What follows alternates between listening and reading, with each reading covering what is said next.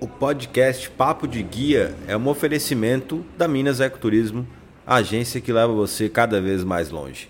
Acesse o site www.minasecoturismo.com.br e confira todos os roteiros e destinos que você encontra para o Brasil e para a América do Sul.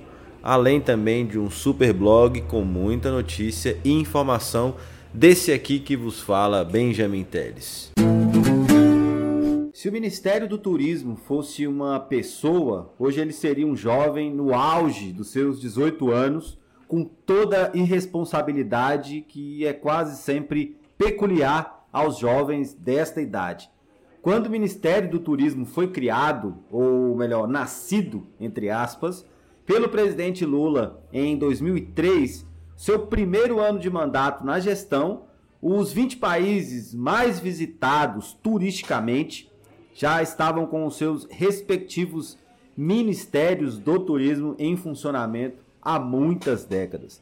Como pode o Brasil ficar tantas décadas sem um ministério para fomentar e ordenar uma das principais indústrias do mundo moderno, como é o turismo? Coisas do Brasil.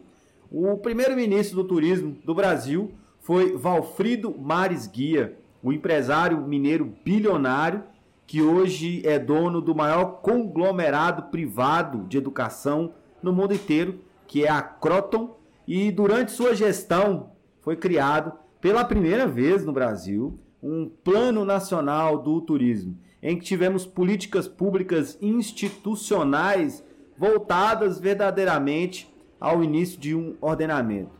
Por exemplo, foi neste primeiro Plano Nacional que tivemos o esboço da regionalização turística que vemos acontecendo hoje em dia. Mas não se deixe enganar. Sua gestão técnica é fruto de muitos servidores de carreira que compõem a máquina pública. Estes avanços da engenharia social organizada, que é peculiar a nós brasileiros e que tão bem a exercemos em outras áreas é, de trabalho, faz com que tenhamos grandes êxitos, mesmo em poucos espaços que nos são permitidos. Imagine que o Ministério do Turismo até hoje nunca teve um gestor de turismo à frente da pasta. Nunca, nada. O cargo de ministro do Turismo sempre esteve direcionado às trocas políticas e ocupado por profissionais de outras áreas. Certamente, cada um desses profissionais contribuiu um pouco para que tenhamos hoje. Mas eu fico pensando como seria se tivesse um gestor do turismo, seja um servidor de carreira ou alguém com reconhecidos trabalhos na área, e aqui no Brasil nós temos muitos, os avanços do turismo poderiam ter sido muito maiores. Tenho certeza disso. Apesar de ter criado o Ministério do Turismo e dado uma base para o trabalho avançar a outro patamar, os governos do presidente Lula e da presidenta Dilma não priorizaram o turismo do modo correto, ao meu ver. E, na minha opinião pessoal, permitiram que a pasta fosse conduzida por interesses outros que não os do turismo nacional. Basta olhar a composição do Conselho Nacional de Turismo ou do chamado G20, que reúne as 20 principais associações turísticas do Brasil. Todos representantes da grande indústria, dos grandes investidores, redes de hotelaria, resorts, agências de viagem e etc.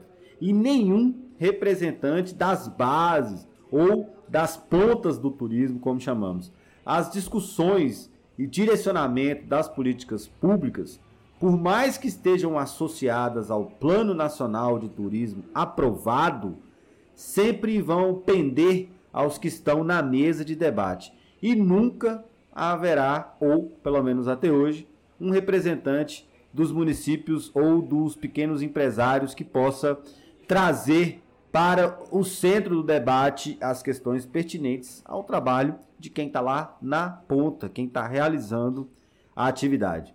Essa forma de conduzir a política nacional do turismo é de muito tempo conhecida e nunca esteve diferente do que está sendo feito agora. Quando o turismo nacional teve um grande boom, uma grande explosão nas atividades entre os anos 2010 e 2017, experimentamos uma pequena amostra do potencial existente na indústria turística do Brasil. Antes disso, apenas as mesmas regiões turísticas do eixo Rio-São Paulo, ou o litoral nordestino, o litoral sul, recebiam grandes movimentações turísticas. Após essa explosão descentralizada que veio a partir do Ministério do Turismo, vimos novas regiões surgindo em todo o Brasil e passando a receber dezenas de milhares de turistas anualmente. Regiões antes até desacreditadas, mas que depois de receber um mínimo de investimento, acabaram deslanchando. E existem outras regiões assim no Brasil ainda. O brasileiro tem um lindo hábito de aproveitar todas as oportunidades que tem e fazer bem feito. Uma pena que as políticas públicas feitas lá no topo, lá nas mesas de debate da alta cúpula dos ministérios, não foram direcionadas ao longo desses anos para consolidar o turismo na ponta, fora dos grandes centros urbanos e centros turísticos.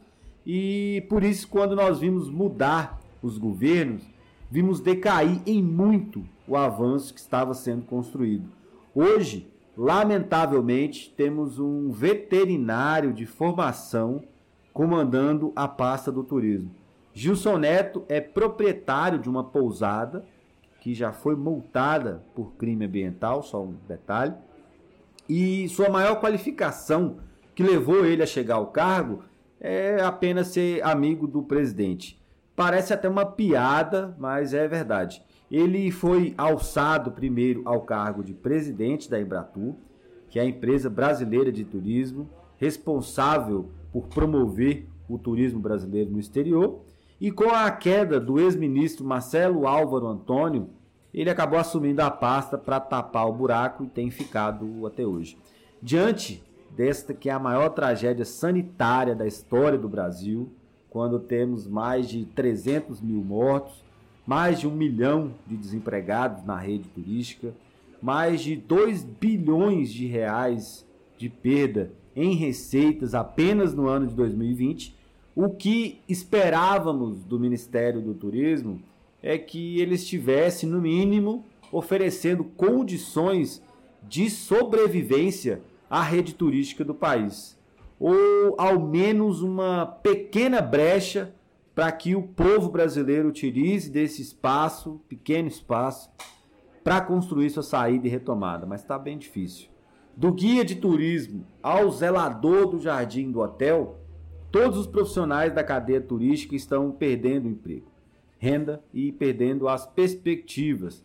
E já que o turismo vive de expectativas, e como nós estamos agora, as expectativas são as piores possíveis, é, nós precisamos da presença do Ministério do Turismo. Pelo mundo todo, os países afora, ou as respectivas pastas, que seriam equivalentes ao Ministério do Turismo desses países, ofereceram ajudas e auxílios a todos os profissionais e eu digo todos mesmo, estiveram presentes nos momentos mais difíceis do fechamento do lado dos profissionais e evitando que se efetivasse uma quebra em cadeia.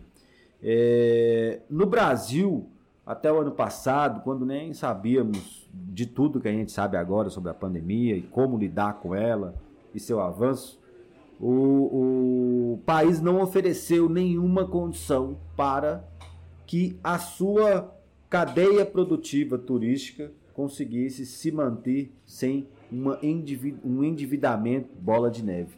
Enquanto o governo de Portugal ofereceu auxílio aos profissionais e empresas do setor turístico e transferiu cerca de mil euros para cada profissional durante um certo tempo, se não me recordo, foram dois meses, essa ajuda direta contribuiu para que empresas e profissionais pudessem ficar em casa quando foi necessário e garantiu que as empresas não fechassem as portas.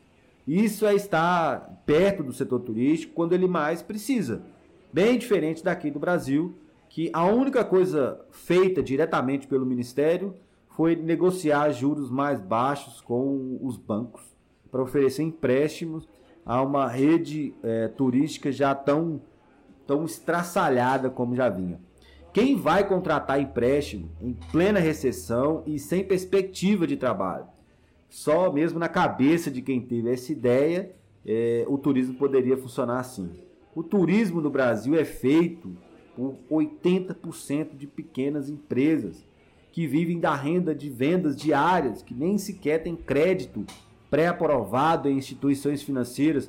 Como que uma ideia dessa poderia funcionar? Ela ajudou as grandes corporações a ter acesso ao que precisava para se manter nesse período de crise.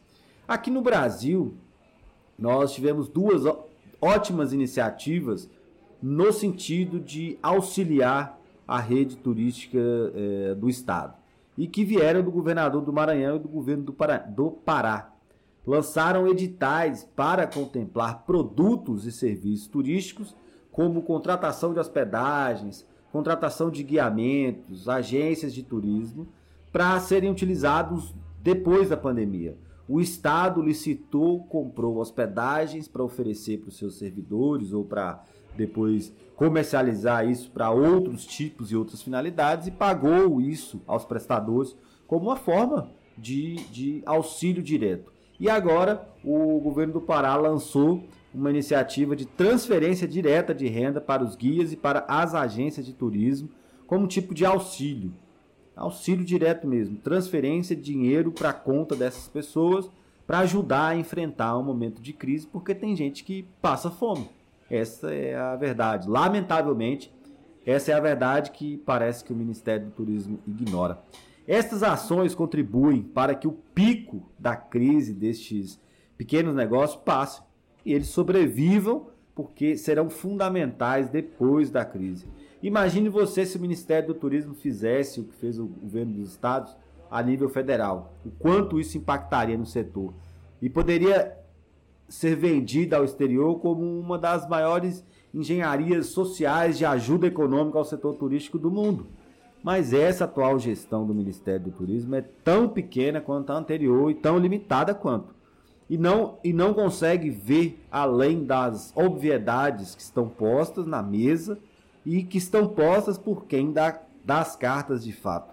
Os grandes empreendimentos e negócios turísticos já sentam à mesa dos debates e são beneficiados pelos empréstimos milionários abaixo juros e prazo longo que foram negociados. Eles vão conseguir sobreviver por um ou dois anos assim enquanto o restante dos 97% da cadeia produtiva e da força de trabalho do turismo, que é pequena, que é micro e que é às vezes até informal, tenta se virar para sobreviver.